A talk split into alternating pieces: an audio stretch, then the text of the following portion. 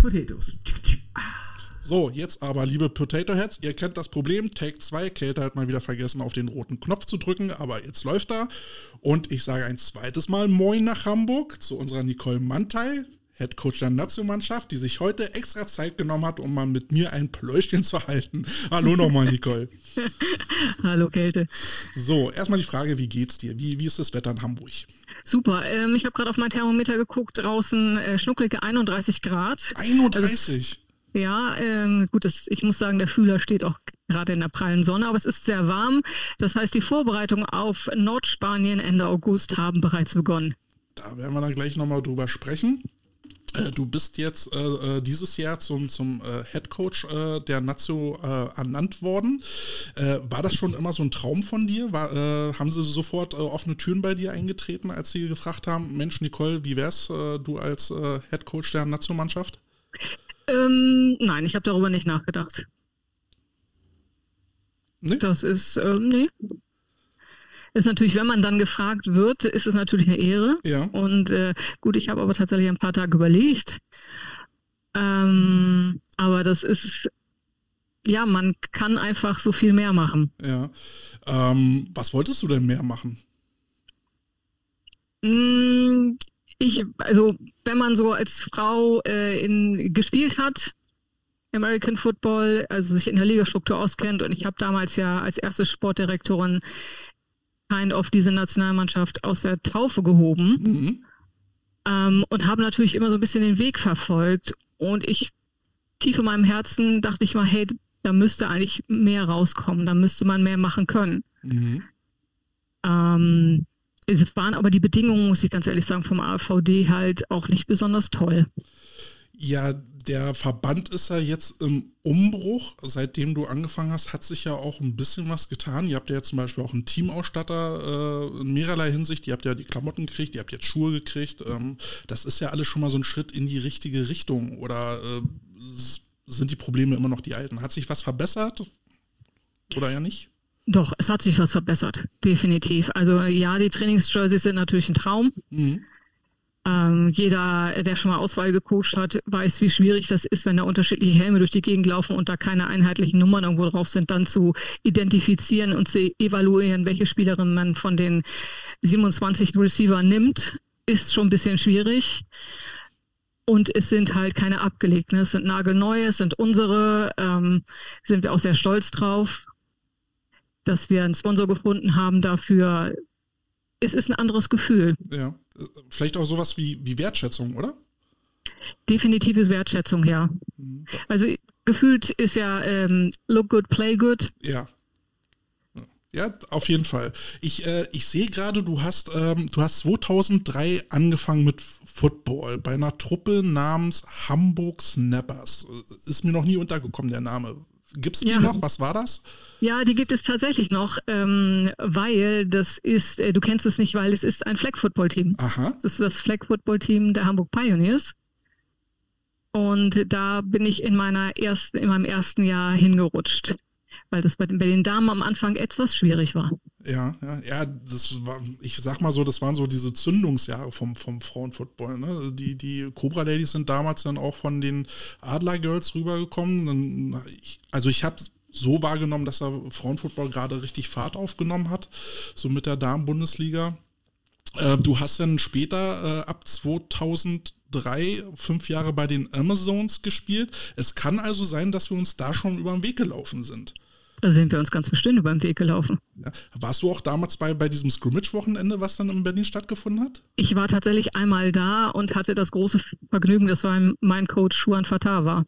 Oh, das ist natürlich, äh, ja, also neben, neben dann noch Bernd Gottschalk, der dann da auch vor Ort war, hatten wir, also da sind ja jede Menge gute Coaches rumgerannt, aber das waren dann so die, die damals diese zwei Ausnahmecoaches, die wir hier so in Berlin hatten. Und, und ich glaube, auch Bernd Gottschalk hat ja damals den Frauenfootball in seiner Zeit ganz schön geprägt. Ne, mit den Cobra Ladies, die, die ja dann äh, unter ihm dann diese, diese ganzen 60, 80, 0 Siege gegen die anderen Teams äh, eingefahren hatten, da haben die damals schon ihre Spuren hinterlassen. Wobei ich jetzt glaube, die sind so jetzt so ein bisschen am, am, am äh, Kipppunkt. Wie siehst du das? Hast du das so ein bisschen verfolgt? Ja, ich habe es ein bisschen verfolgt, weil ich ja zwischenzeitlich in den Corona-Jahren zwei Jahre lang Headcoach der Devils war. Mhm. Und wir hatten äh, ein Scrimmage gegen die Cobra Ladies im äh, zweiten Corona-Jahr, glaube ich. Das war das Einzige, was wir in dem Jahr gemacht haben, weil wir offiziell gar nicht gespielt haben. Und ähm, die Cobra Ladies haben auch wie viele, viele andere Teams äh, über die Corona-Jahre sehr gelitten. Ja, zumal ja da auch die goldene Generation, die ja dann so Mitte 2000 dann gespielt hatte, ja auch mittlerweile komplett aufgehört hat. Und jetzt ist ja so eine neue Generation nachgewachsen, wo viele halt noch gar keine richtige Football-Erfahrung haben. Die müssen auch erstmal nachwachsen. Äh, wir haben ja, wir haben ja so noch ein bisschen geschrieben, als, äh, als du dann ähm, zum Head Coach ernannt worden bist. Ähm, ähm, da hat sich ja dann auch gleich so eine, so eine Aufbruchsstimmung in der Community aufgemacht, so, hey, neuer Headcoach, jetzt geht's los. Und du hast ja dann zur, zur Bewerbung äh, aufgerufen. Ähm, wie war die Resonanz? Äh, äh kam, kam viele Bewerbungen? Ich meine, ich habe mich ja auch beworben, aber ich habe ja leider eine Absage gekriegt. Ja, ja, keine Lizenz ist wirklich schwieriges Thema. Ja, absolut. Ja, also hier in Berlin ist halt schwierig. Ne? Also ich sage halt immer, eine Lizenz ist gut und schön, aber wenn man halt nicht die Möglichkeit hat, sie zu verlängern mit äh, entsprechenden Maßnahmen, ist sie auch ein bisschen witzlos. Hm, es ist sicherlich auch ein Thema, was der AVD jetzt wieder angehen wird. Mit muss, Verlängerung. Ja. Muss, auf jeden Fall. Ähm, mein, äh, mein jetziger Verein, äh, die Bears, also ich bin ja bei den Cobra Ladies und bei den Bears, äh, die versuchen jetzt vielleicht nochmal zu gucken, ob man meine Lizenz äh, reaktivieren kann. Ich habe sie ja lange nicht genutzt. Dann würde ich mich nochmal bei dir melden. Ich, bin, ich freue mich auf deine E-Mail. Supi, merke ich mir. Aber wie war denn so die Resonanz? Haben sie dir die äh, Türen eingerannt oder äh, war das alles so ein bisschen, naja, zäh, muss man warten, bis da irgendjemand sich gemeldet hat? Mm, nee, das war, also der erste Schwung kam sofort. Mhm. Und dann hattest das, du auch gleich dein Staff voll. Nee, wir haben uns, wir haben halt, äh, wir hatten ja eine Frist gesetzt und die haben wir natürlich abgewartet. Mhm. Und wir haben auch noch einen Tag länger gewartet für die Leute, die das nicht so ganz geschafft haben. Und dann haben wir uns mit den Bewerbungen auseinandergesetzt. Und es waren recht viele. Mhm. Also es war, war schön zu sehen, weil ich habe ja auch die aller, allererste Coaching-Crew für die Frauennationalmannschaft damals zusammengestellt. Und ähm, das war sehr holprig. Also das hatte mehr mit Betteln zu tun, als ähm, dass sich jemand wirklich beworben hat. Und ähm, wie gesagt, hast du ja das Amt dieses Jahr übernommen. Was waren so deine ersten Sofortmaßnahmen? Was, was hattest du als sofortige To-Dos erkannt? Ja, ich habe natürlich erstmal äh, evaluiert. Wir haben geguckt, äh, was haben wir für Spielerinnen, ähm, wie sind die Spiele letztes Jahr gelaufen, ähm, was habe ich für Coaches und ich habe unglaublich viele Gespräche geführt über was, ähm, was war. Mhm wie das, also nicht nur was war, sondern wie das empfunden wurde und wo unsere Baustellen sind. Und was konntest du feststellen? Ach, es war, es war recht viel, was ich ähm, anders machen wollte. Es war halt keine Unterstützung da. Mhm. Das, muss man, das muss man ganz klar sagen. Das ähm, die Weltmeisterschaft war ein, ein Schnellschuss, weil ein, anderer, ein anderes Land abgesagt hat. Und dann ja. haben die in Windeseile das aufgezogen. Meinen höchsten Respekt vor der Leistung. Und ähm, jetzt war einfach die Chance, etwas anders zu machen. Ein paar andere Strukturen reinzubringen mit ein bisschen mehr Unterstützung. Und die Chance haben wir natürlich wahrgenommen. Wenn du jetzt von Unterstützung redest, redest du da jetzt vom Verband oder die Vereine, die dann die Spieler, äh, Spielerinnen entsenden? Oder wie, wie hat sich diese äh, Unterstützung denn bemerkbar gemacht? Es ist ein Gesamtpaket. Natürlich geht es absolut gar nicht ohne die Vereine. Mhm. Die Vereine, die ähm, denen wir auch leider den Spielplan ein bisschen durcheinander bringen mussten als allererste Maßnahme, nachdem klar war, wie dieses Jahr laufen sollte. Das kam ja auch recht spontan um die Ecke, dass wir Pfingsten ein Länderspiel ausrichten mussten in Deutschland. Mhm. Und wir sind ja jetzt unter dem neuen AVD ja auch das erste Team, was ein Länderspiel ausrichten musste. Dann als Zulosung gleich den Vize-Weltmeister haben wir uns richtig gefreut. Gleich den schwersten Brocken als allererstes. Und ja, es, es war einfach ab dem Zeitpunkt ähm, Notfallmodus. Wir haben viele Sachen als Quickfix gemacht. Wir haben halt geguckt, was, was wollen wir ändern, was müssen wir ändern, was können wir ändern. Es gibt Sachen, die wir jetzt erst, äh, sprich seit letzten Montag angehen können. Hm. Ja, ähm, die, wenn ich richtig informiert war, die DBL 2 hatte ja dann zum Zeitpunkt des äh, Spiels ja schon den Ligabetrieb aufgenommen. DBL 1, äh, wir starten jetzt dieses Wochenende. Da war die Auswirkung jetzt nicht so dramatisch, außer dass wir gemerkt haben, wenn, wenn die Spielerinnen aus dem Camp wieder äh, kamen, waren sie dann erstmal komplett fertig äh, mhm. und waren auf Montag natürlich nicht mehr zu viel zu gebrauchen, aber das hat uns dann nicht extrem tangiert. Ich denke, bei der DBL 2 waren die Auswirkungen schlimmer. Ja, da relativ massiv, weil wir da so viele Teams haben mit so vielen Spielen. Mhm. Ähm, wir allerdings auch mit unseren Tryouts in die Vorbereitungsphase, in die Trainingslager gerutscht sind. Ja, ein Vorbereitungsspiel gab es ja auch nicht wirklich, nicht? Also ich habe keins wahrgenommen. Nein. Das ist ja, ist ja natürlich dann auch äh, sehr ungünstig, also sehr schwierig, dann ohne, ohne jetzt irgendwie ein Warm-up-Spiel dann gegen so einen harten Brocken dann anzutreten, oder? Ja, zumal wir in den Camps auch nur technisches Tackling gemacht haben. Mhm.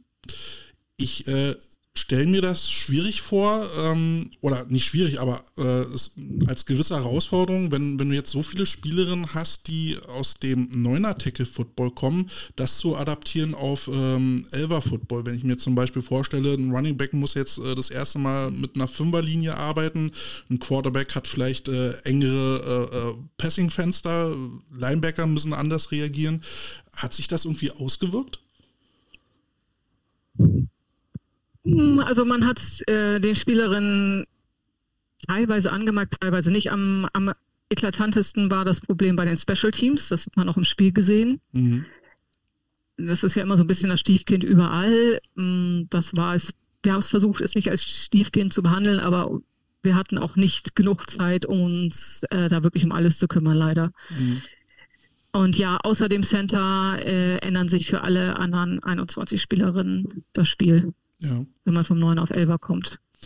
Nun ist es ja so, eine, eine Nationalmannschaft, denke ich mir, äh, ich, ich äh, habe noch nie an einer teilgenommen, äh, sollte ja eigentlich so eine Art, also sollte eigentlich eine Leistungsabfrage sein. Ne? Dann kommen fertige Spieler hin, man sucht die sich nach dem System, was das Team spielen soll, aus. Hier ist es doch wahrscheinlich eher noch so, dass man die Spielerin noch ausbilden muss, oder? Ein bisschen. Man kann nicht so viel machen. Eigentlich macht man grundsätzlich in Auswahlen die Spieler game ready. Mhm. Unser Vorteil war, oder so wie wir es gemacht haben, wir haben geguckt, zum einen, was äh, stellt Großbritannien uns für Aufgaben? Ja. Dann haben wir, hatten wir eine grobe Vorahnung, was wir für Spielerinnen haben, weil wir haben ja den WM-Kader komplett ins erste Camp eingeladen also der Grundstock stand. Und dann haben wir schon bei den beiden Tryouts Spielzüge gehabt und Techniken abgefragt, die wir für das mögliche System brauchen. Mhm. Böse Zungen behaupten oder stellen die Theorie auf, ähm, dass jetzt im Vergleich zur, zur WM ähm, jetzt Spielerinnen mit dabei sind, äh, die sich das eher vom finanziellen her leisten konnten, weil sie jetzt, jetzt nicht äh, Zeit und Geld aufbringen mussten für, für ähm, Aufenthalt in, wo war das, Helsinki? Ist da was dran? Sind da jetzt äh, Sportlerinnen dabei, die, die vorher nicht dabei waren, weil sie da jetzt weniger in die Tasche greifen müssen? Hm, das ist schwer zu sagen, weil wir haben die Spielerin genommen, zum einen, die da waren und die, die bei den Tryouts waren. Ich weiß, kann jetzt nicht sagen, ob Spielerinnen mehr gekommen sind zu den Tryouts als vorher. Natürlich sind einige Spielerinnen aus einigen Vereinen gekommen, weil es einen Wechsel gegeben hat. Mhm. Die dann quasi ihre Chance gewittert haben. Hm, es ist aber unterm Strich wird es nicht wirklich billiger. Mhm. Das darf man nicht vergessen. Wir haben äh, zwei Camps, also wir haben ein Tryout gehabt. Also eigentlich müsste jede Spielerin, die nicht im Kader war, an einem Tryout teilnehmen. Wir hatten zwei Camps. Wir hatten die Anreise zum Länderspiel. Das sind auch nicht unerhebliche Kosten und das zweimal im Jahr. Mhm. Wird unterm Strich sicherlich ähnlich teuer werden, leider. Zumal ihr jetzt ja auch äh, das nächste Spiel demnächst dann in Spanien habt, wenn ich richtig informiert bin. Ja. Ähm, dann läuft ja dann jetzt auch schon die Saison DBL 1. Äh, wird es jetzt vorher noch Trainingscamps geben? ja, wir werden noch wieder zwei Camps abhalten, mhm. bevor wir nach Spanien fliegen.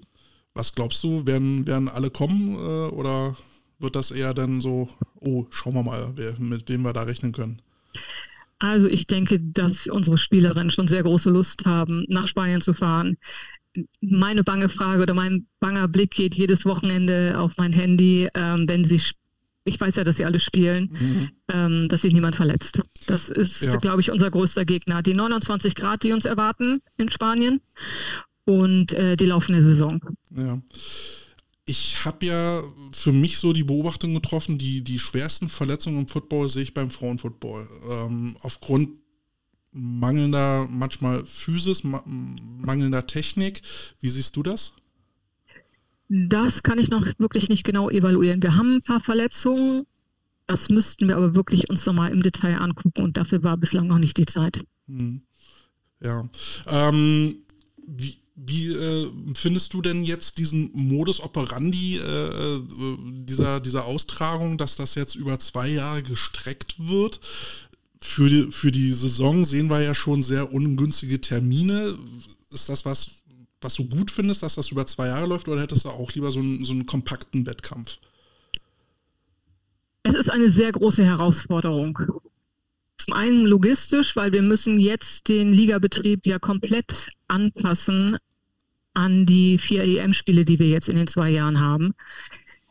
Was das Angenehme ist für uns Coaches, wir können jetzt wirklich year-round arbeiten und müssen es auch und wollen es auch. Und es, man hat einfach nicht so, dass man zwei Jahre lang einfach nahezu nichts macht. Dann trifft man sich kurz, dann fährt man dahin und das war's. So haben wir eher die Möglichkeit, eine kon konstante Weiterentwicklung zu forcieren. Mhm. Aber ich könnte mir vorstellen, dass der, der Kader sich in dieser Zeit aber äh, auch ordentlich verändern wird können. Spielerinnen verletzen sich, äh, hören vielleicht sogar auf. Ähm, da, da wird doch ziemlich viel äh, Trubel drin sein, oder? Es wird tatsächlich, also ich plane mit Plan B und C mhm. im Kader gerade. Ja. Das ist natürlich dann sehr viel Gedankenspiel, ne? viel Gedankenschach, äh, sich da jetzt so viele Pläne zu machen, was wäre wenn und wenn Plan C nicht funktioniert, haben wir noch einen Plan D in der Tasche. Äh, also da allerhöchsten Respekt davor. Ähm, ähm, jetzt muss ich noch mal kurz äh, auf meine Liste schauen. Ich habe gerade schon wieder den, den Faden verloren. Ähm, du bist ja, du bist ja Leistungssportdirektorin äh, beim AFVD gewesen, äh, habe ich mir mal im Internet angeguckt. Was kann ich mir darunter vorstellen? Das war damals die Aufgabe, erstelle eine Machbarkeitsstudie und präsentiere sie in Frankfurt vor der großen Elefantenrunde. Mhm und versuche, ähm, beziehungsweise es war eigentlich beschlossen, dass es die Damen, die Frauennationalmannschaft geben soll. Aber es waren nicht alle so begeistert und es ging halt darum, ist es überhaupt machbar? Mhm. Jetzt eine Frauennation aufzubauen. Eine Frauennation aufzubauen. Gibt es genug Spielerinnen? Macht das in irgendeiner Art und Weise ähm, sportlich und wirtschaftlich Sinn? Mhm. Das war damals meine Aufgabe. Und zu welchem Schluss bist du damals gekommen? Also ich war sehr überzeugt, dass es machbar ist ähm, habe aber von vornherein gesagt, äh, ich möchte bitte eine zweite Liga haben. Mhm. Und habe auch mithilfe des damaligen Hamburger Präsidenten äh, diesen Antrag für äh, die BSO-Änderung oder für die Aufnahme in die BSO geschrieben und eingereicht. Und ich sag mal so, die zweite Bundesliga hat sich einfach auch als Erfolgsmodell entpuppt. Ja, über die werden wir dann auch gleich nochmal reden. Ähm, das ist ja ein sehr großer Faktor im, im Frauenfootball. Später warst du dann auch Sportdirektorin der Ham Jam, das ist die, ist die äh, Auswahl, Jugendauswahlmannschaft äh, von Hamburg. Mhm. Ähm, was macht denn ein Sportdirektor bei einer äh, Auswahl? Also sowas habe ich in Berlin noch nicht gehört. Ja, hält so ein bisschen das Ganze zusammen. Ist so ein bisschen der Kleber ähm, zwischen Verband, Coaches, Spielern, Verein, Staff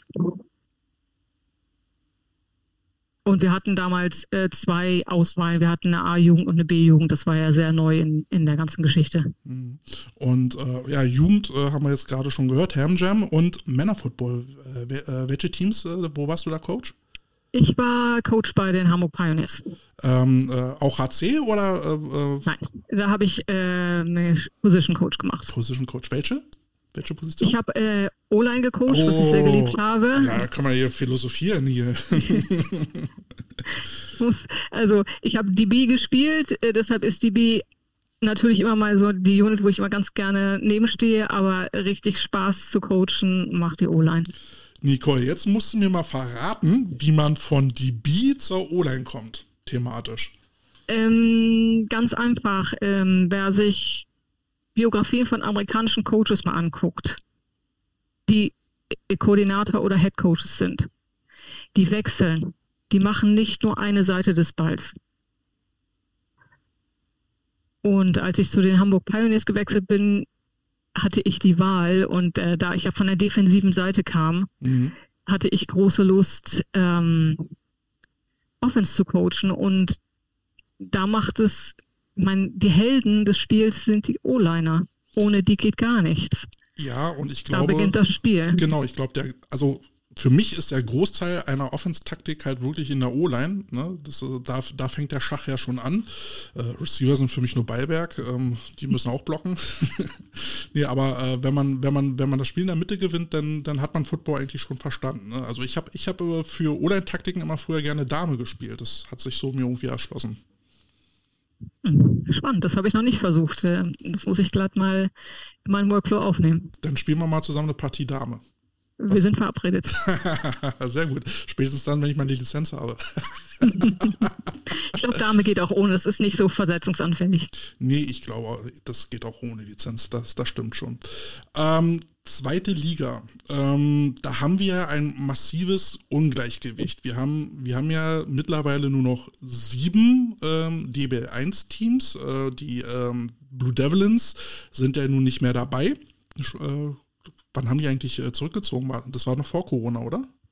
Na, in Corona, nee, nee, ähm, nach Corona. Mhm. Also sie haben es noch versucht und ähm, haben es dann aber auch nicht mehr geschafft. Mhm. Also ich war auch wirklich da in dem Wechsel, äh, ich war Gastcoach, als sie noch Neuner gespielt haben. Und dann in dem Wechseljahr war ich dann äh, etwas öfter da. Und da die Stufe von 9 auf 11 ist einfach ein, ein, großer, großer Schritt. Ja, es hört sich, hört sich nicht viel an, ne? wenn man jetzt so sagt, okay, man nimmt jetzt äh, auf beiden Seiten des Balls zwei Leute weg, aber äh, doch, äh, anscheinend haben die Teams massiv Probleme, gerade im Liner-Bereich dann äh, aufzurüsten und in NRW sehen wir dann neuner Teams, die sogar Spielgemeinschaften aufmachen, wo man sich fragt, was ist dann da los? Wenn sie dann nicht mal dafür genug äh, Spielerinnen zusammenkriegen.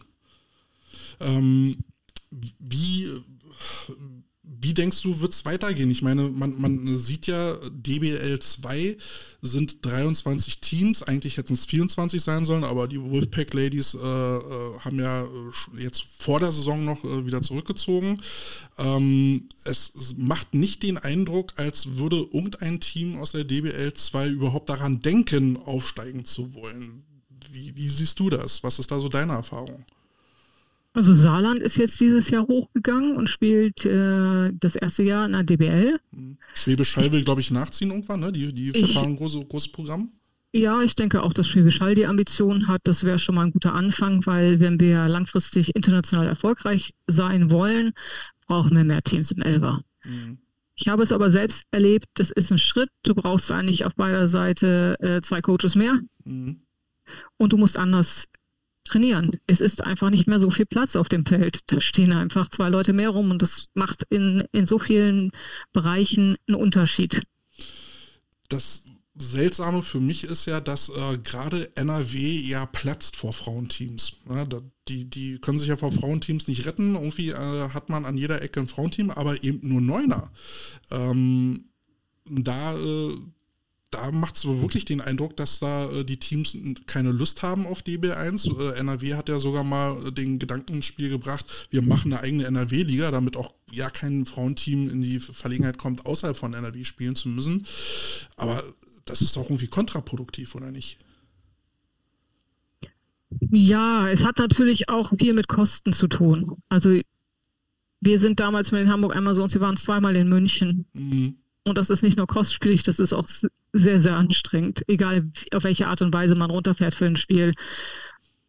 und die Kosten muss man auch erstmal verstemmen als Verein.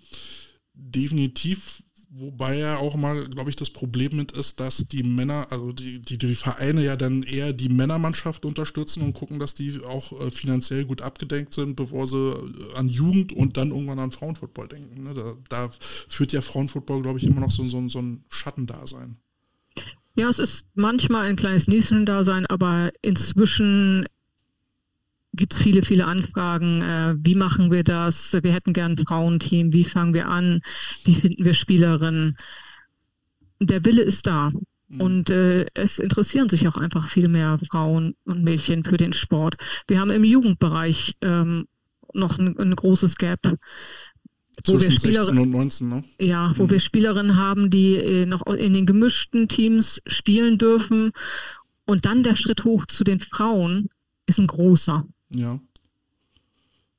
Ähm, wir, haben, wir haben sogar mal einen Kommentar von äh, Nicole Meyer. Äh, in der WM musste auch keiner wirklich in die Tasche greifen. Auch hier wurde das Geld genommen, welches in die Trials eingenommen wurde. Kosten sind nach meiner Meinung die gleichen Kosten. Da sind wir nochmal ganz kurz bei diesem Kostenthema. Da hatte sie ähm, äh, nochmal kommentiert und bestätigt dich ja da auch so, so ein bisschen, dass die Kosten da äh, für Fahrt und Unterkunft sich da, glaube ich, dann auch nicht so viel nehmen.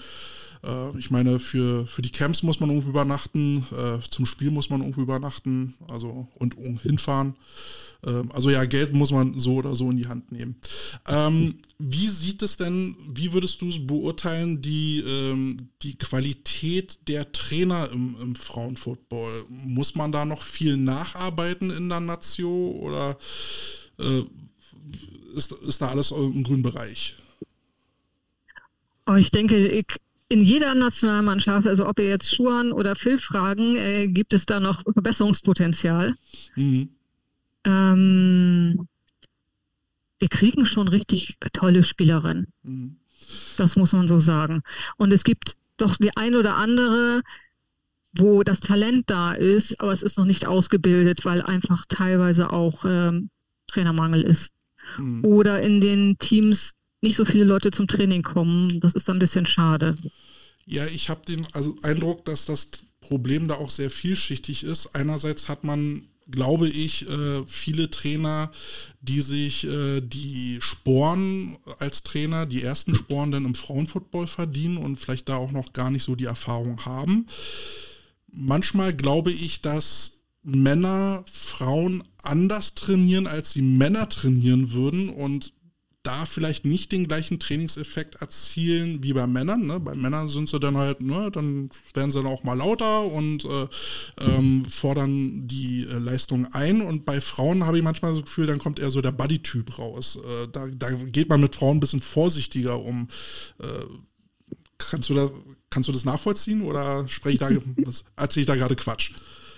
Nee, das ist, das ist immer ganz interessant. Das, also wirklich meine ersten Gespräche, die ich für die Frauennationalmannschaft hatte, war in jedem Gespräch ähm, die Frage, wie mache ich denn das? Weil mhm. Football ist, ähm, ist ein Kontaktsport. Ja. Wie mache ich das? Wie gehe ich damit um? Ähm, und natürlich, ich sage immer, äh, wer Frauen erfolgreich coacht, kann alles coachen. Ja. Das ist, es ist es ist ein anderes Coachen. Wir besitzen eine andere Athletik und wir sind allerdings von Natur aus deutlich zäher. Also eine Männergrippe gibt es bei uns nicht. Wenn da so ein Finger in einem ganz unmöglichen Winkel absteht, dann heißt es, hast mal Tape. Mhm. Ich bin in einem Spielzug wieder drauf, Coach. Frauen sind sehr selbstorganisiert. Den muss ja, man jetzt nicht auch. erzählen, was jetzt äh, gemacht werden muss. Und ich glaube, wenn Frauen es erstmal verstanden haben, dann haben sie es wirklich drin und dann läuft es. Aber manchmal ist der Weg bis dahin ein bisschen mehr mit Umwegen äh, gepflastert als, äh, als bei Männern. Bei Männern kann man immer, finde ich, sagen, okay, du machst jetzt 20 Liegestütze und der Spieler sagt, ja, Coach. Und bei der Frau kommt dann äh, die Frage, weil sie es verstehen will, warum? Und so mancher Coach fühlt sich da vielleicht so ein bisschen gechallenged, habe ich manchmal das Gefühl. Ja, und muss sich als Coach natürlich auch erklären können. Ja äh, warum man Sachen macht. Aber das Schöne ist, man kann relativ schnell komplexe ähm, Spielzüge spielen.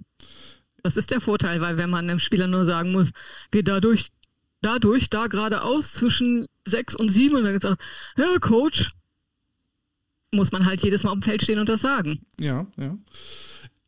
Bin ja auch der Meinung, äh, dass die Cobra Ladies mir beigebracht haben, ein besserer Trainer zu sein. Muss ich, muss ich an der Stelle wirklich sagen, weil ich denn da auch gelernt habe, wie du es gerade sagst, mich zu erklären, die Hintergründe denn begreiflich zu machen. Ne? Und wer die Hintergründe kennt, kann dann halt auch besser auf ein Spiel antizipieren. Ja, und ich finde es ganz gut, ähm, auch wirklich zu wissen, was passiert, warum wir Sachen machen. Ja, manchmal äh, wünsche ich mir auch mal eine Frage weniger. ist so, ähm, ja? Ja, ist so. Also, ähm, ich glaube, das kann jeder nachvollziehen, ähm, ja, der zu Hause eine Frau, eine Freundin hat. Äh, manchmal wünscht man sich einfach, da kommt eine Frage weniger. Schweigen ist auch schön. Ähm, nein, aber ähm, ich finde das wichtig und es ist wirklich, wir erklären ganz viel und ich hole mir auch ganz oft ein Feedback, äh, nicht nur von meinen Coaches, auch von meinen Spielerinnen. Weil letztendlich nützt es mir nicht, wenn ich es kann, sondern die Spielerin muss in der Lage sein, das auf dem Feld umzusetzen, ohne dass ich da bin. Mhm. Wir bilden sie auf, Football ist Chaos-Theorie. Da liegt ein Ball, der wird gesnappt und innerhalb von zwei Sekunden ändert sich das gesamte Bild auf dem Feld. Und wir bringen ja den Spielern und Spielerinnen bei, dann innerhalb von Sekundenschnelle eine Entscheidung zu treffen. Das ist unsere Aufgabe. Was mich und dann, hm, ja, ja, erzähl bitte. Und, und dann ähm, zu wissen, was passiert, nicht einfach nur, du musst da durchlaufen, sondern was passiert, wenn, hm. macht das Spiel ja viel interessanter. Und das ist ja auch Football, ist eigentlich komplexer. Es ist immer eine Reihenfolge von vielen Entscheidungen, die getroffen werden müssen. Absolut. Gerade der moderne Offense-Football lebt er jetzt immer mehr von gewissen Reads, äh, die der Quarterback oder auch ein Receiver trifft, äh, um sich der Defense dann anzupassen. Da würde auch meine nächste Frage abzielen wie qualitativ sind wir denn beim Football, äh, Frauenfootball bisher gekommen? Weil ich habe mir jetzt gerade gestern äh, als Vorbereitung für das Spiel am Samstag äh, gegen Kiel ähm, äh, ein, ein äh, Video von ähm, Hamburg gegen Kiel angeguckt und dachte mir dann, okay, naja, also ich sehe hier schon Standard-Football. Also von einer Read-Option oder RPOs sind wir noch ziemlich weit entfernt. Ähm, sind, also man sieht noch relativ viel Basic-Football. Ja, also zum einen, äh, Frauenfootball gibt es in dem Sinne nicht. Das ist American Frauen, die American Football spielen. Okay. Ohne jetzt feministisch klingen zu wollen, aber äh, wir möchten eigentlich gerne weg von diesem Begriff, mhm. weil es gibt Flag Football, American Football und was zur Hölle soll Frauenfootball sein. Aber ähm, spricht ja auch zum Beispiel von Frauenfußball. Ja, aber es heißt inzwischen auch äh, Nationalmannschaft der Frauen. Okay. Dann versuche ich mich dem anzupassen. Ich kämpfe auch manchmal noch. das ist, äh, das Wording ist neu, weil es ist wirklich, wenn man es mal genau überlegt, eine kleine Herabwürdigung mhm. des Sports, den wir betreiben. Ähm, ich war äh, vor zwei Wochen bei einem äh, Herren Regionalligaspiel und bin entsetzt zur Pause gegangen und dachte, das habe ich schon lange nicht mehr gesehen. Das war nicht nur Basic, das war auch sehr schlechte Basic. Mhm. Ich denke, das hängt alles grundsätzlich mit der Bereitschaft, also mit der Anzahl der Spielerinnen zusammen oder Spieler, die bereit sind, in diesen Sport zu investieren und die Qualität des Coachings. Mhm. Und ähm, da komme ich dann halt immer wieder zu der Qualität der Trainer, die wir halt so im Frauenfootball haben. Und ich finde, man, wie gesagt, man sieht halt immer sehr viele Trainer, die ja, äh, dies machen, weil sonst kein anderer da ist und oder sich dann halt ihre ersten Sporen äh, verdienen und äh, in beiden Fällen müssen die Trainer, glaube ich, noch viel lernen. Was kann die deutsche Nationalmannschaft mit dazu beitragen, Wissen zu verteilen oder ist das gar nicht möglich? In gewisser Weise schon. Wir hatten jetzt bei den Tryouts in den Camps Walk-on-Coaches. Mhm die entweder weiblich waren und oder ähm, ähm, aus Frauenteams stammen. Wir ja. haben also versucht, ähm, die Coaches damit an Bord zu holen, zu zeigen, was wir machen, worauf wir Wert legen. Und das wollen wir in Zukunft auch weiter betreiben. Finde ich äh, sehr lobenswert. Ähm, wäre es vielleicht denkbar, da einen Schritt weiter zu denken, weil wir hatten ja mal so, ich glaube, das war 2005, 2006, äh, auch mal den Versuch, eine Ladies Convention ins Leben zu rufen. Das, das haben wir hier in Berlin gemacht unter Bernd Gottschalk. Äh, wurde von den damaligen Teams, glaube ich, auch ganz gut angenommen, weil es halt auch so ein, ich denke, so ein geschützter Bereich war, vom Frauenfootball für Frauenfootball, ohne dass jetzt Trainer, die jetzt bei erfolgreichen Männermannschaften äh, jetzt Trainer sind und irgendwas von College-Systemen erzählen, die wir ja vielleicht gar nicht so benutzen können. Wir, wir brauchen ganz andere Themen. Wäre das vielleicht nicht irgendwo mal wieder so ein Ansatz, wo man, wo man versucht, innerhalb des Frauenfootballs nochmal irgendwie so ein Education-Programm äh, aufzuziehen, in Form vielleicht von Con Conventions? Definitiv steht das auf unserer Wunschliste. Das äh, wollen wir gerne machen. Wir müssen sehen, wann wir das realisieren können. Mhm. Wir ah. haben einen recht großen Coaching-Staff, mhm. der auch teilweise ähm, schon sein Wissen teilt. Äh, meine, die Defense-Back-Coaches machen das schon seit letztem Jahr. Das habe ich so übernommen. Das ist eine wunderbare Arbeit. Und das versuchen wir jetzt auf die einzelnen Units runterzubrechen. Mhm. Und hast du da schon so irgendwie zeitlichen Wunsch, wann du sowas gerne angehen wollen würdest, damit wir äh, uns irgendwie drauf freuen können? Hm, wir sitzen ehrlich gesagt ähm, gerade an der Planung äh, für Spanien mhm. und an der Planung erstmal für die Nationalmannschaft für 24, weil da müssen wir jetzt auch relativ schnell sein, um das alles fix zu machen und auch um die Camps äh, nicht nur das zu nehmen, wo noch überhaupt was frei ist, sondern das, was wir gerne möchten und was auch ein bisschen kostengünstiger ist. Das bedeutet ja aber im Umkehrschluss, wenn wir jetzt davon reden, ähm, diese, diese EM geht jetzt über zwei Jahre, dann ist man jetzt ja quasi so wirklich so zwei Jahre im Wettkampfmodus. Das ist ja ziemlich lang gestreckt und dann müsste man ja eigentlich sagen, in diesen zwei Jahren können wir keine anderen Projekte irgendwie ins Auge fassen. Wir müssen uns äh, äh auf die Spiele vorbereiten. Nein, das äh, läuft parallel. Mhm. Also wir bereiten uns ja jetzt auf Spanien vor und gleichzeitig auf 24 und haben schon eine Ideenliste und eine Wunschliste, was wir gerne noch machen wollen. Und, und, und? und was, was und das? immer, wenn, wenn wir Zeit haben, ja, wir wollen definitiv schulen und äh, Wissen transferieren und mal gucken, ähm, was aus der Ligastruktur wird. Die zweite Liga hat leider sehr, sehr viele Spiele. Mhm. Das wird nächstes Jahr nicht, also ich befürchte, dass nicht gut gehen wird mit so vielen Spielen. Und wir haben Spielerinnen, die in beiden Nationalmannschaften spielen. Mhm. Das kann auf die Dauer nicht so gesund sein. Was wäre da der Ansatz für die DBL 2, die dann irgendwie regional aufzusplitten oder also noch weiter aufzusplitten oder wo gehen die Gedanken hin? Da müsste man mit den Teams reden. Wir haben es jetzt noch nicht wirklich ähm, ausgedacht. Mhm. Aber 13 Spiele plus zwei Länderspiele plus ähm, in der Fleck-Nationalmannschaft spielen nächstes Jahr, glaube ich, eine WM, mhm. das richtig im Kopf habe. Mit dementsprechenden Vorbereitungscamp ist für die äh, Athletinnen, die beides tun und dann noch in der zweiten Liga spielen, ist ein ganz schönes Brett. Ja, ich, äh, ich äh, fluche schon bei uns in der Berliner vierten Liga, also Berlin-Brandenburg, äh, dass wir da zehn Spieler haben, wo ich da sage, wer soll das wuppen? Äh, wo viele liegen, äh, wo, wo viele Teams ja schon mit einer heißen Nadel zusammengestrickt sind und wenn dann da zwei, drei Leute ausfallen, dann bist du schon am, am Minimum. Wer soll das durchhalten?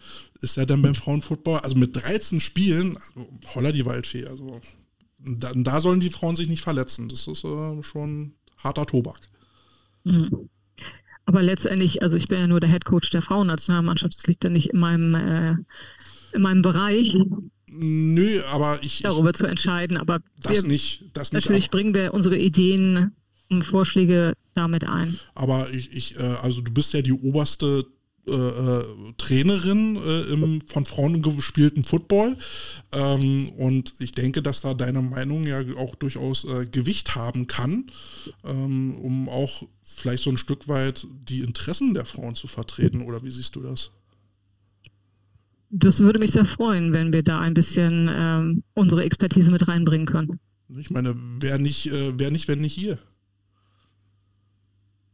lass uns sehen, was kommt dieses Jahr. Das war jetzt, äh, das waren jetzt harte viereinhalb Monate. Mhm. Ähm, sehr, sehr glücklich über das äh, Ergebnis. Ja, in. In, in, in mehrfachem Sinn. Das war, ähm, ja, besser hätte man, also hätte jemand irgendwas Dramatisches, Mitreißendes vorhergesagt, hätte er sich genau dieses Szenario äh, ausgesucht oder aussuchen müssen. Das war spannend. Du sprachst gerade äh, Erfolg in mehrerlei Hinsicht. Äh, welche, welche Ebenen gab es da noch? Ähm, also mich haben zwei Sachen äh, sehr gefreut. Zum einen natürlich, ähm, dass wir so gespielt haben, wie wir gespielt haben. Nicht nur, dass wir gewonnen haben, sondern dass wir als Einheit, es gab nicht ein böses Wort in der ganzen Zeit. Es war sehr konzentriertes Arbeiten. Auch dieser Rückstand, der am Anfang, das ist, ich glaube, jeder Coach kennt es, wenn das passiert, steht man da, guckt auf das Scoreboard und denkt, das wird ein verdammt langer Tag. Mhm. Und dann haben wir einfach die Ärmel hochgekrempelt und, und haben unser Ding gemacht. Und das, was wir uns ausgedacht haben, ging auf. Ja. Das ist ein schönes Gefühl, wenn ein Plan funktioniert, ne? Irgendwie schon. Es ist total äh, irrational. Gerade so der letzte Drive der Briten, äh, den habe ich mir aus der Ferne angeguckt, weil ich stand da mit meinem Klemmbrett äh, und hatte drei Möglichkeiten, was gleich passiert. Mhm. Je nachdem, kommen wir nochmal drauf, mit wie viel Zeit, in welcher Feldposition. Und dann hat man so drei Szenarien und das schönste Szenario ist natürlich die Victory Formation. wie, äh, wie, nervös warst du denn vor dem Spiel? Ähm, gar nicht. Die Ruhe selbst. In dem Fall ja, weil ab dem Zeitpunkt liegt es nicht mehr in meiner Hand. Also klar, ähm, ich habe die Offense gecallt, es liegt schon ein bisschen in meiner Hand. Aber wir haben alles getan, was möglich war. Ja.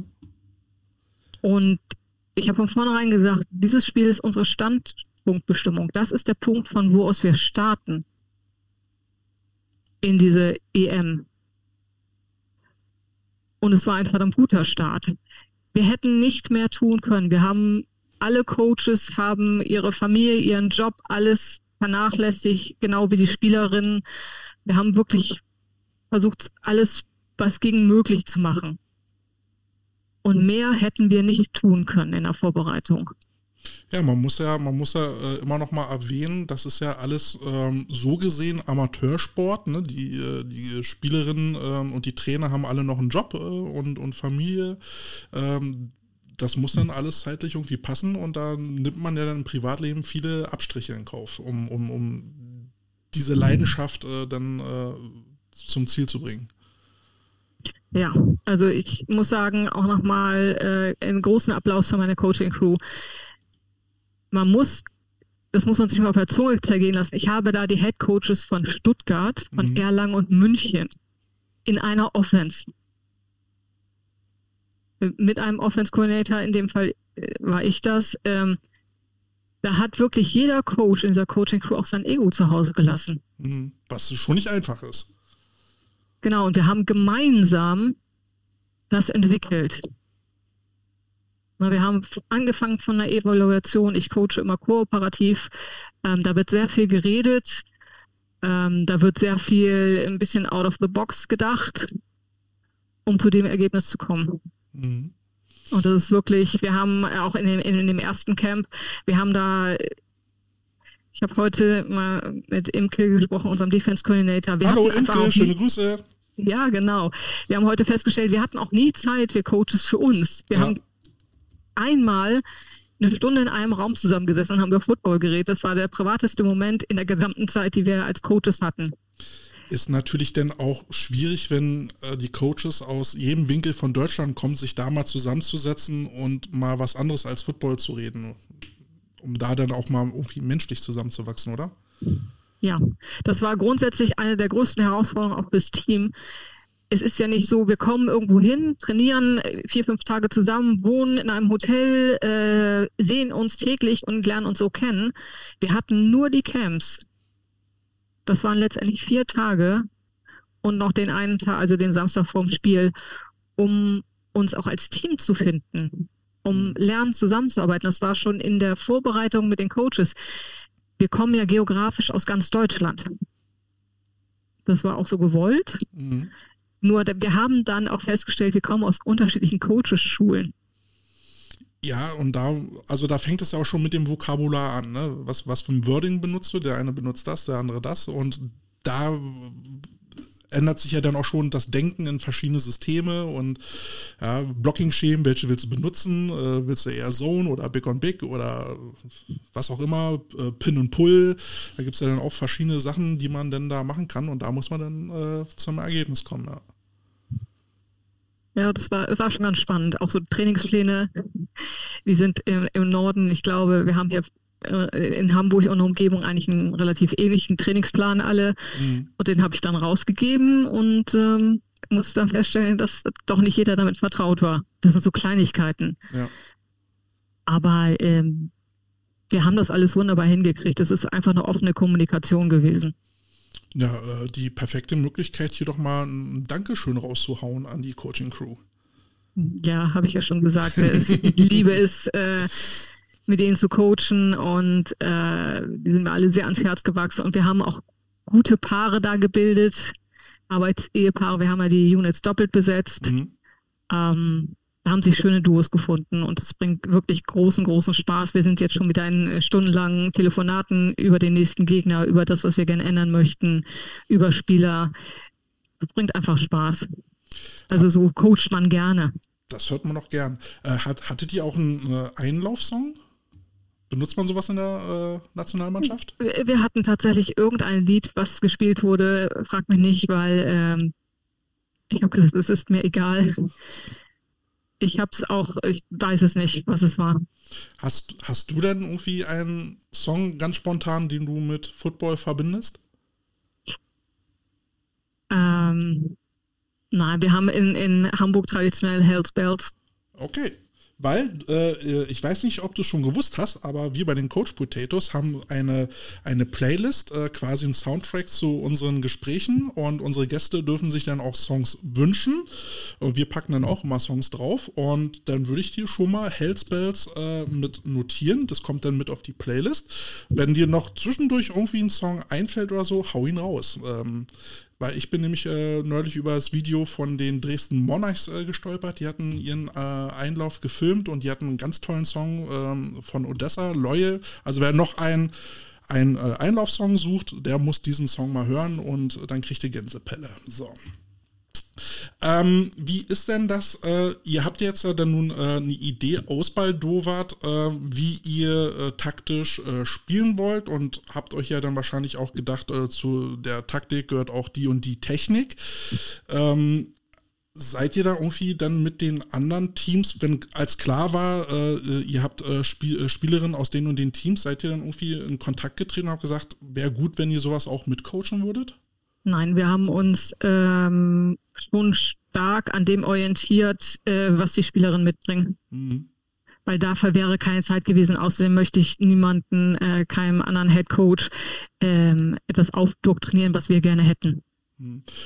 Das mag ich nicht, weil im Gegensatz zu uns ähm, haben die, glaube ich, eine Preseason über ihren Playbook verbracht.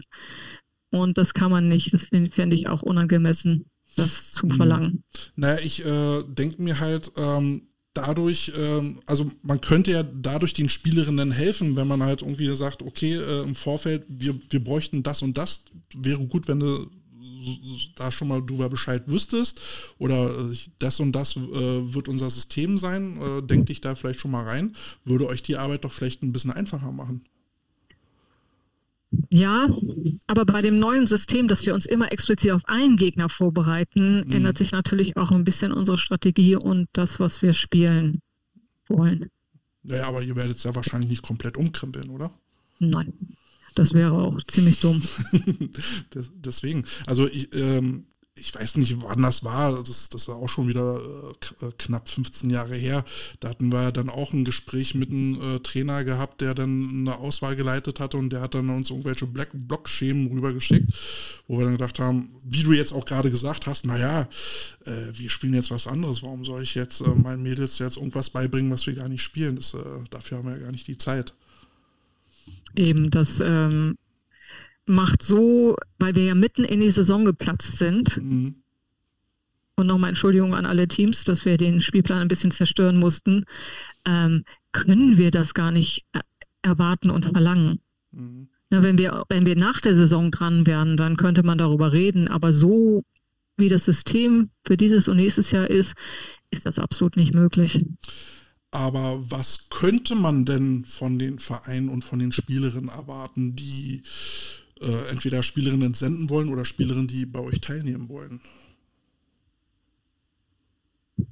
Das ist, ich finde, das kann man nicht pauschalisieren, weil es ist ja immer die Frage, was habe ich für Möglichkeiten vor Ort? Habe ich nur zwei Coaches, kann ich natürlich zum Beispiel sowas ähm, leicht Exotisches wie ein Tident nicht wirklich gut ausbilden. Mhm ich denke mir halt auch so, so, auch von den körperlichen Anforderungen, weil äh, viele Spielerinnen haben vielleicht auch noch gar nicht so das Mindset, um, um sich bewusst zu machen, wie wichtig es zum Beispiel äh, es ist, neben dem Footballtraining halt noch ins, ins Gym zu gehen, ähm, um, um sich da dann nochmal wirklich fit zu machen, weil zweimal die Woche Footballtraining macht noch kein Athleten. Äh, und Athleten brauchen wir denn zum Beispiel äh, in, äh, in, einer Auswahl. Ähm, da möchte man ja die Besten haben. Ähm, Gibt es dann vielleicht irgendwie so, so, so einen Anforderungskatalog, wo man sagt, okay, Testing-Ergebnisse sollten schon irgendwo in dem, in dem und dem Bereich liegen. Äh, kann man das vorher kommunizieren? Ähm, könnte man, machen wir nicht, weil wir nicht, ich bin kein Fan von klassischem Testing.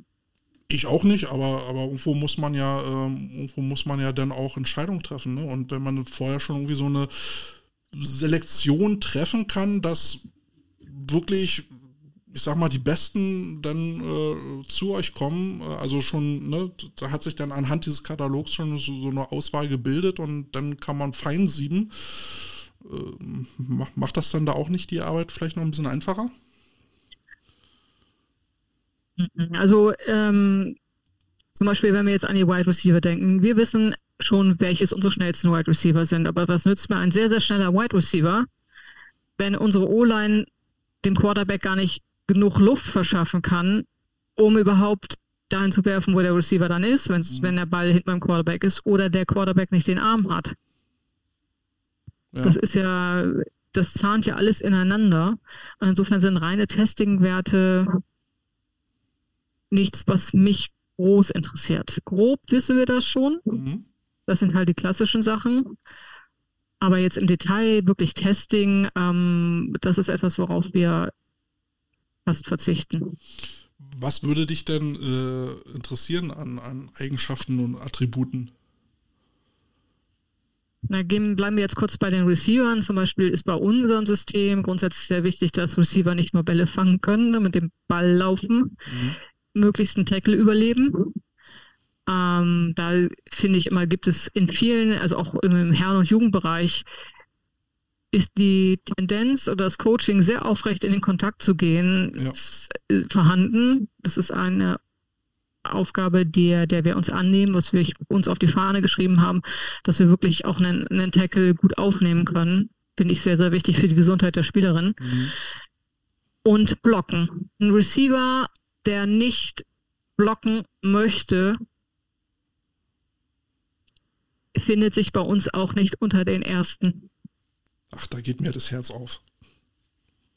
Da gibt es eine ganz lustige Rechnung, die ich ab und zu aufmache. Wir hatten gegen äh, England 61 Spielzüge. Mhm. Wir haben eine Balanced Offense, das heißt, wir haben ungefähr roundabout 30 Mal den Ball geworfen in einem Vier Receiver Set. Da kann man sich schon mal ausrechnen, wie oft man vielleicht das Target gewesen wäre, wenn wir nur vier Receiver haben. Und was mache ich die restlichen Spielzüge? Blocken. Mhm. Oder, Schlicht und ergreifend blocken. Oder Fake-Routen laufen, was man auch als Block interpretieren könnte. Ja, je nachdem, was der Gegner. Äh, ja. Also, wenn sie eine Man spielen, ist natürlich äh, MOA und rausziehen das Beste. Äh, eine 2 spielen oder eine Read bringt das nicht ganz so viel. Mhm. Ja, ähm, blockende Receiver finde ich, find ich auch immer sehr, sehr sympathisch. äh, und, und bei O-Linern, was, äh, was ähm, brauchst du da für, für Eigenschaften? Herz. Weil ich meine, äh, Lara Meyer, ne, die, die spielt ja bei mir Center, äh, ähm, ist Herz, Seele und Mittelpunkt der O-Line, die hält mir den Laden zusammen. Ähm, die finde ich ganz knuffig und äh, bin, bin auch wirklich stolz darauf, dass sie, dass sie da bei euch äh, mitspielt. Ähm, hätte ich jetzt vermutet, äh, dass, also Lara ist ja, ist ja äh, ein bisschen kleiner geraten, sage ich mal. Ne? So ein bisschen, spielt das eine Rolle für dich? Nein, in dem Fall überhaupt nicht, weil ähm, Lara hat natürlich den Vorteil, die ist schon tief. Die muss nicht erst tief kommen, die kommt von unten. Mhm. Und ähm, dann ist die Technik. Technik, ja, natürlich ist, ist Größe, wenn, man, wenn ich einen zwei Meter O-Liner habe, äh, diese, diese Größe und diese Masse dann in Kraft umsetzen kann und, eine gute Technik hat, ist natürlich ein Traum, ehrlich gesagt, von jedem O-Line-Coach. Ja. Die gibt es in Amerika. Ähm, das passiert auch in Deutschland, egal in welchem Bereich, ob nun Herren oder Jugend, relativ selten. Und dann kommt es darauf an, dass die Spielerinnen äh, eine gute Technik haben, ein gutes Spielverständnis und Herz. Mhm. Äh, das sind wirklich die Spielerinnen, die in jedem dieser 61 Spielzüge, wenn sie auf dem Feld waren, Kontakt hatten. Ja. Und damit muss man auch erstmal klarkommen. Und ich meine, da kommen drei bis fünf Leute an, die den Quarterback töten wollen. da muss man wirklich auch den Mut haben, sich in den Weg zu stellen. Und wer das Spiel geguckt hat, die Engländerinnen waren Kopf größer als wir. Mhm. Wir waren körperlich sehr, sehr unterlegen. Das war uns auch bewusst. Ja. Und ich bin äh, richtig stolz auf die O-Line. Wir haben, glaube ich, einen halben Sack zugelassen und wir konnten laufen. Was so unglaublich wichtig ist, weil ich bin ein großer äh, Believer in, äh, wer nicht laufen kann, kann auch nicht gewinnen. Ja, unterstreiche ich, weil sonst nimmt dir das sehr viele Optionen, beziehungsweise macht es der Defense dann halt sehr einfach, äh, was gegen dich zu unternehmen. Äh, äh absolut. Ähm, so, oh, was ist mir gerade runtergefallen hier? Ups, meine Bude fällt auseinander. Ähm, was ich ja auch sehr schön fand an der Aktion, also beziehungsweise an, äh, an, dem, äh, an dem Event, es gab ja sehr viele Kommentare danach. Es war eine super Veranstaltung, super Stimmung. Es waren ja auch über 1000 Leute da. Es gab einen einen Stream. Äh, hast du noch irgendwie Reaktionen dann mitbekommen? Sind Leute auf dich zugekommen und haben gesagt, Mensch, war das geil? Jede Menge. Jede Menge. Das war wirklich unglaublich ähm, was der AVD da auch auf die Beine gestellt hat. Und ganz, ganz großes Lob an Soling. Also solche wirklich fantastischen Gastgeber hat die Latte sehr hoch gelegt. Die haben sich so ins Zeug gelegt von sich aus. Die hatten Spaß dran. Die haben uns in so vielen Sachen unterstützt und ähm, die Stimmung im Stadion, es war unglaublich, es war teilweise so laut, dass ich das Gefühl hatte, meinen eigenen Gedanken nicht mehr hören zu können. Hat es dich gepusht? Äh, ja, aber es war manchmal schwierig. Ich musste einmal wirklich einen Timeout nehmen, weil ich den Kicker, den Panther überhaupt nicht erreichen konnte. Wir haben gebrüllt und es kam nichts. Und ich habe äh, ehrlich gesagt den Livestream nicht wirklich geguckt. Also bis zum Cointoss und dann habe ich ähm, ja, abgebrochen. Klar. Ich finde es, äh, es ist merkwürdig, einen äh, Stream zu hören, wo Roman Motzkos über mich redet. Ich muss jetzt auch beim, beim ähm, bei der Evaluation einfach mal den Ton wegstellen. Aber da gab es ein, ein sehr schönes Bild, was ich gesehen habe, wo wirklich erwachsene, gestandene Männer, so, so Typ Kälte, einfach diese Banden mehr oder weniger auseinandergenommen haben, indem sie darauf rumgehämmert haben. Und das kam auf dem Feld an. Also wir hatten, glaube ich, nicht nur einen zwölften, sondern auch einen dreizehnten Mann vor Ort. Das war unglaublich. Ich meine, es ist ja von der, von der Größenrelation ja noch, also es ist ja weniger als beim äh, Fußball der, der, der Frauen. Ähm, aber ich finde schon, dass, ähm, dass äh, der Sport äh, von Frauen gespielt bei uns eine andere Akzeptanz, eine bessere Akzeptanz hat als, äh, als beim Fußball, genauso wie, wie äh, weibliche Trainer. Ähm, wir haben ja jetzt äh, bei München äh, Coach Nadine, die da ja äh, ähm, jetzt auch einen super Job macht. Ähm, da gab es ja auch niemanden, der da jetzt irgendwie gegen gestänkert hätte, öffentlich. wie stolz macht dich das, dass wir im Football ja anscheinend eine sehr offene Community haben? Ich finde das schön. Das ist ja generell in der Gesellschaft jetzt ein bisschen, ein bisschen offener, ein bisschen diverser. Ähm, da ist natürlich die Frauennationalmannschaft eine große, äh, läuft eigentlich voran bei all diesen Geschichten. Und ich finde es gut. wie, wie sich das langsam entwickelt. Natürlich gibt es Hater, gibt es genug, Doubter gibt es auch genug, die hat jeder. Also ganz ehrlich, also auf diesem Level. Also aufgrund meines Podcasts gucke ich ja bei Facebook und Instagram, gucke ich mir die ganzen Football-Geschichten durch und äh, es gab für mich also keine offensichtlichen Ko Kommentare, die, die irgendwie was Neg äh, Negatives äh, entweder zu deiner Person als neuer Head Coach ähm, oder generell jetzt das Frauenteam gewinnt jetzt gegen England äh, irgendwie von sich gegeben hätte. Und ich finde, das ist doch ein tolles Zeichen, oder? Ja, definitiv. Also ich habe es nicht verfolgt. Ähm, das ähm, beeinflusst meine Arbeit nicht. Weil letztendlich werden wir auch gegen Spanien wieder versuchen, alles zu geben. Mhm. Neues Spiel. Äh, überraschenderweise haben die Spanier die Finnen geschlagen. Das heißt, Spanien ist jetzt auf einmal ein ganz anderer Gegner, als es auf dem Papier vorher war. Gefährlicher geworden? Ja. Mhm. Wer, also Spanien hat den, den ich glaube, amtierenden Europameister geschlagen. Mhm was sich die Finnen, glaube ich, auch ganz anders vorgestellt hatten. Äh, die Eva hatte geschrieben, äh, es war, das war der erste Schock und wir waren der zweite Schock, der stattgefunden hat. Und jetzt treffen halt die beiden Schockteams aufeinander, äh, leider in dem Wohnzimmer der Spanier, wo es ein bisschen heiß ist. Ähm, hast du schon so ein paar Eckpunkte, wo du sagen kannst, das, das muss der Schlüssel sein, um, um die Spanier, äh, Spanierinnen zu schlagen? Mm, ja, habe ich, aber ich verrate ich noch nicht. Nein, nicht? Ach, schade. Ihr sollt ja den Livestream wieder fleißig gucken. Ja, den gucken wir ja dann auch, aber äh, so in so einem Expertentalk, da, da, da will man noch mal so ein bisschen, so ein bisschen Informationen verbreiten. Also ich muss ganz ehrlich sagen, dass ich mich morgen ähm, mit meinem Pass-Coordinator treffe und wir ganz altmodisch Kreide auf einer Tafel verwenden werden, um den Gameplan grob zu strukturieren. Die guten alten X und O's. Ja, haben wir schon in Vorbereitung auf äh, England gemacht und das ähm, hat funktioniert und das haben wir beschlossen, behalten wir jetzt einfach bei so ein paar Sachen. Ich muss sagen, das macht mir immer am meisten Spaß, ähm, so diese, dieses Konzeptionieren von Ideen, wie, wie wollen wir das jetzt taktisch angehen. Also ich halte mich jetzt nicht für so einen Sideline-Taktiker, ähm, da nehme ich mich immer so ein bisschen raus. Ähm, die Entscheidung sollen immer andere treffen. Ähm, aber so dieses, ne, was ihr jetzt macht, äh, die Kreide rauspacken, äh, jetzt so Spielzüge sind, ähm, zu gucken, wer steht da jetzt auf welcher Position, was machen die, was können wir dagegen machen, Stein, Schere, Papier. Äh, das, das macht mir irgendwie am, am Football neben der Ausbildung direkt an den Leuten am meisten Spaß. Ja, definitiv. Das ist äh, schon besonders und jetzt auch in diesem Format.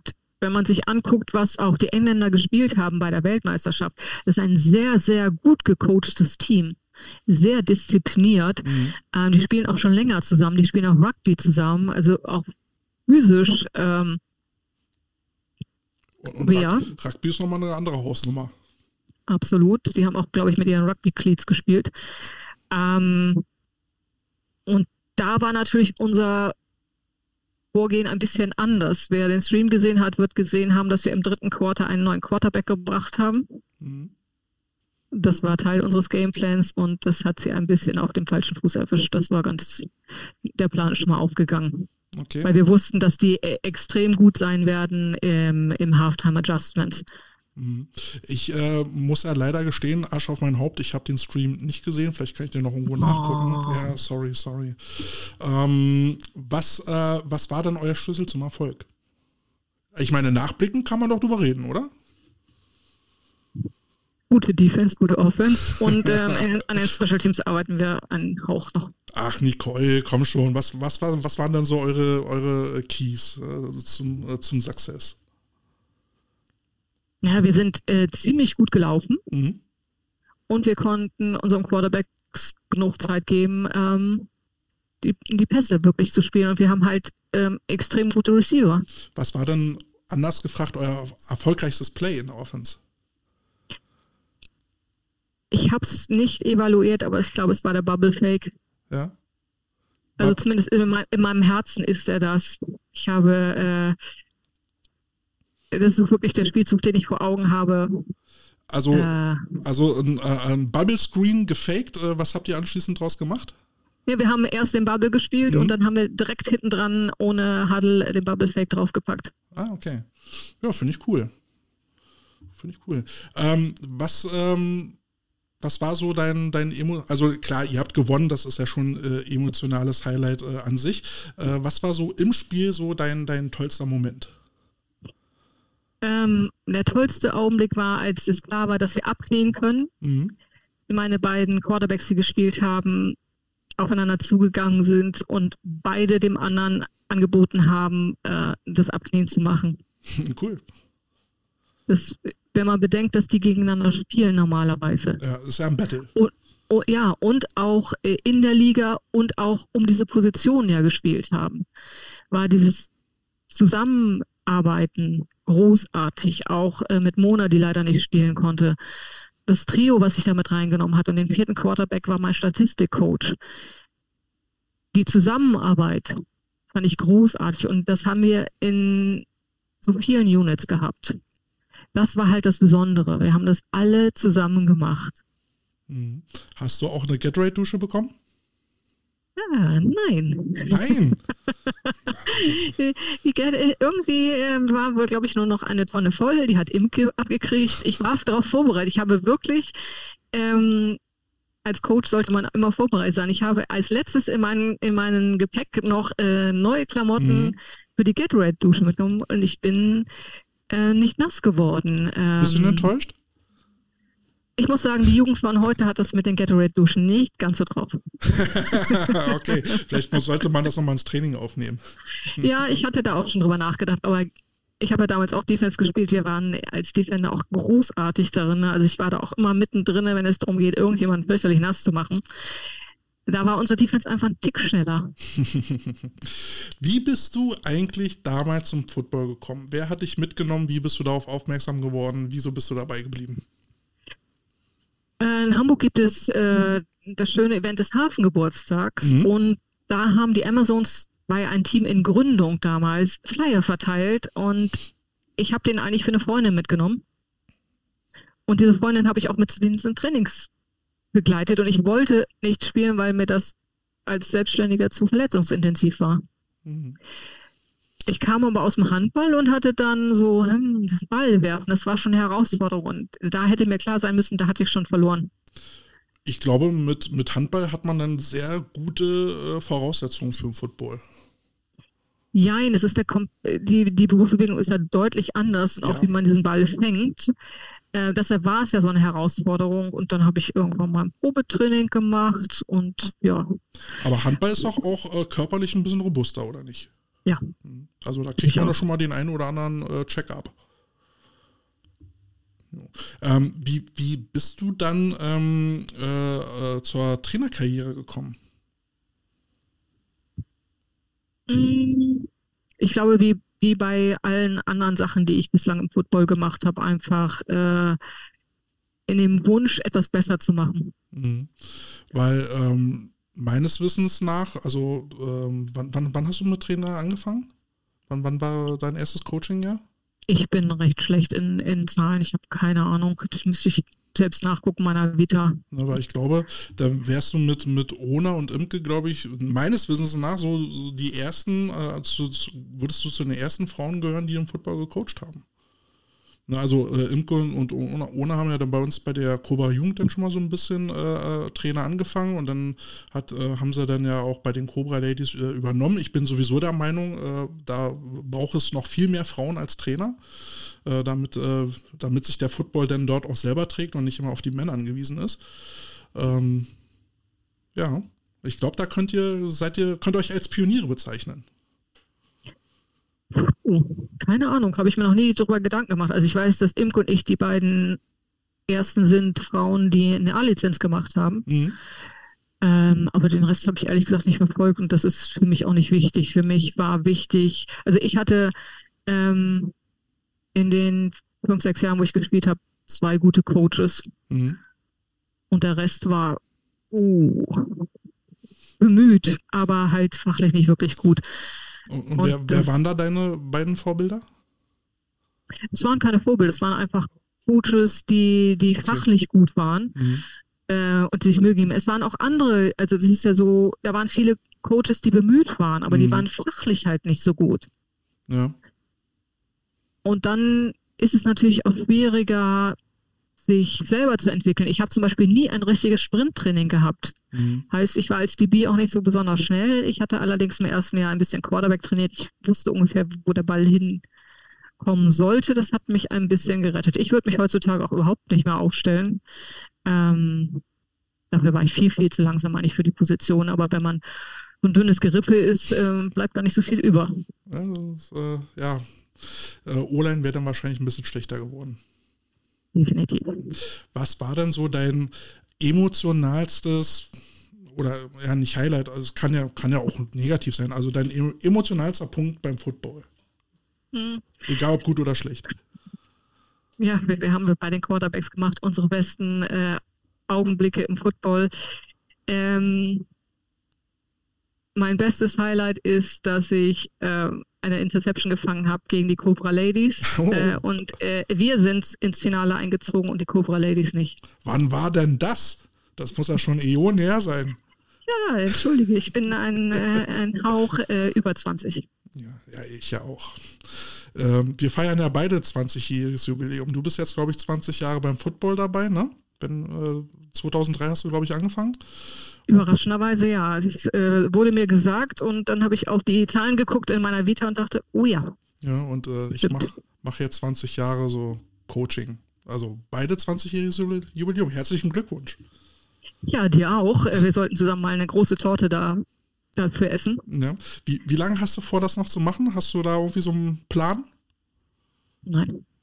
Weil ich bin. Solange es, solange es Spaß macht irgendwie. Ich war irgendwie äh, gefühlt nach letztem Jahr so ein bisschen davor, äh, Football Football sein zu lassen. Mhm. Dann hat Football sich aber anders entschieden und mir eine neue Aufgabe gegeben. Und mal gucken, was, was ich äh, Ende 2024 denke. Ja, ja, ich bin auch irgendwie gerade so irgendwie seit drei Jahren dabei, immer zu sagen, ach, das Jahr war jetzt irgendwie doch das letzte dann lasse ich mich wieder breitschlagen. Nein, das war jetzt das, das letzte. Dieses Jahr mache ich zwei Teams. Jetzt, jetzt mache ich Frauen- und äh, Herren-Football. Entschuldigung, Frauenfootball soll ich ja nicht mehr sagen. Ähm, also Football und Football.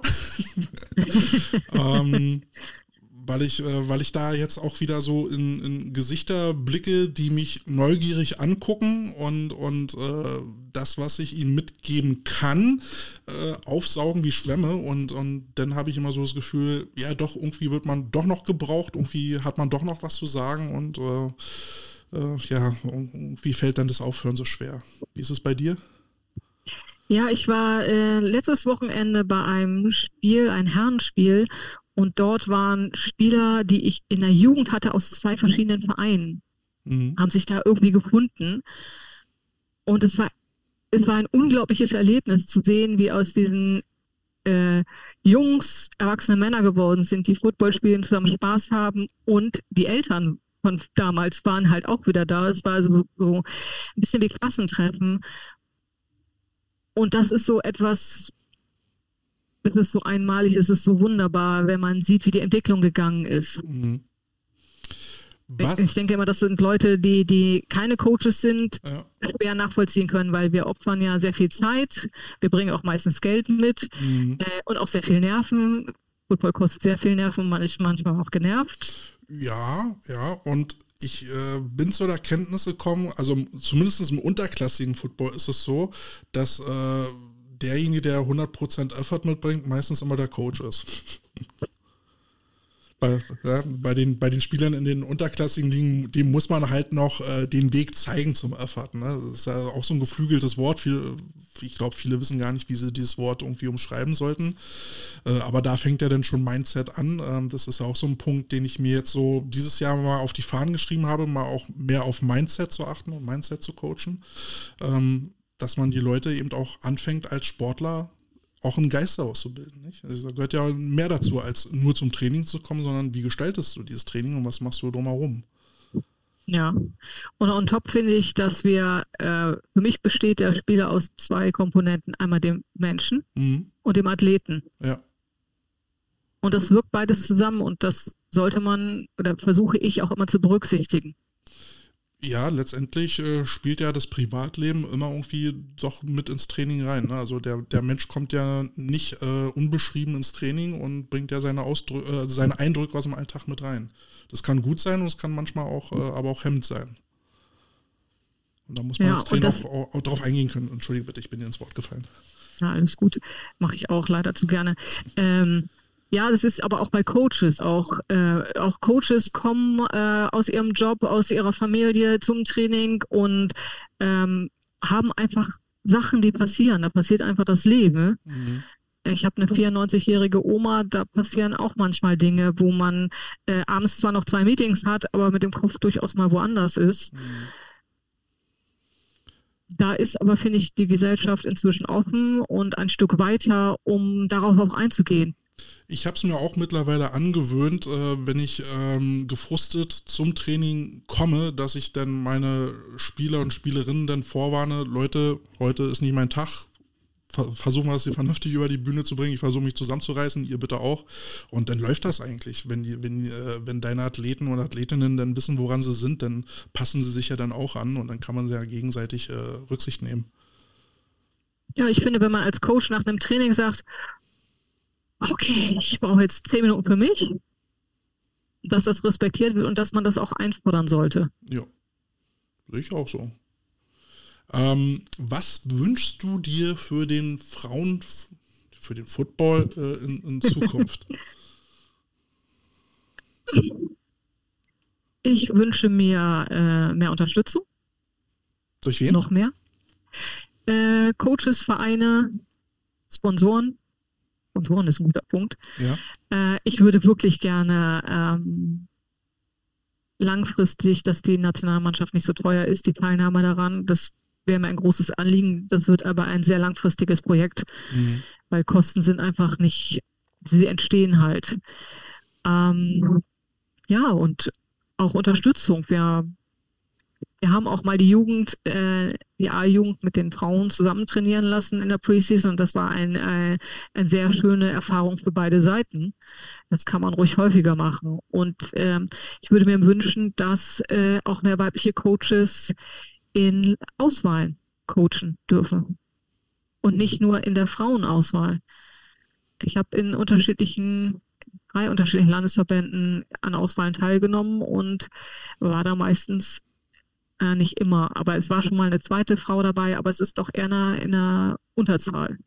Wir haben jetzt zum Beispiel, ich glaube, relativ 50-50 äh, Frauen und Männer im Coaching-Staff und das ist eine gute Mischung.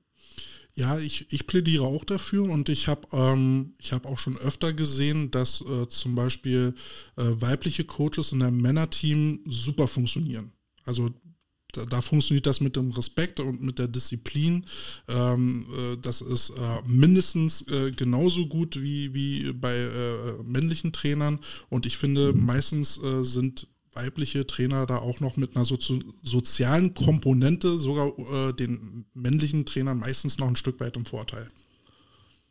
Ja, ist, Ausnahmen bestätigen immer die Regel. Mhm. Ich, ich habe immer in meinen Jugendteams festgestellt, so wenn ich da äh, Position Coach war und dann kommen die neuen Spieler und dann so, hey, das ist euer Coach und im ersten Augenblick war so, oh Gott, mein Coach ist die Frau. Mm. Ja. Ähm, und dann hat es ein bisschen gedauert, aber bis sie dann äh, verstanden, also gemerkt haben, dass es Fach, es geht ums Fachliche und auch ums mhm. Menschliche, äh, das funktioniert, dann war alles äh, all in Ordnung. Und ich glaube, da muss man halt auch einfach sehen, gerade im Jugendfootball finde ich das ja dann von Vorteil, weil wir die, die, die jungen Menschen ja äh, auch lebensfähig machen wollen, sagen wir mal. Wir, wir, wollen sie auch menschlich ausbilden. Und da gehört dann eben äh, Respekt vor der Frau eben halt auch mit dazu. Und ähm, von daher finde ich das dann auch eine wertvolle Erfahrung. Und so wie du sagst, erst dieses mm, äh, habe ich auch erlebt. Ähm, und danach aber, wie du sagst, aha, Coach hat es fachlich voll drauf, äh, wir können hier was lernen und zack, funktioniert es dann auch wieder mit dem Respekt. Ja, und sie kommen mitunter zu mir dann natürlich mit einem durchaus in einem anderen, dem einen oder anderen Thema, mhm. äh, was sie mit männlichen Coaches einfach nicht besprechen möchten. Ja, kann ich mir gut vorstellen, ja. Von daher bin ich absolut dafür, mehr, mehr Frauen im, im Trainerbusiness. Kann, kann uns nicht schaden.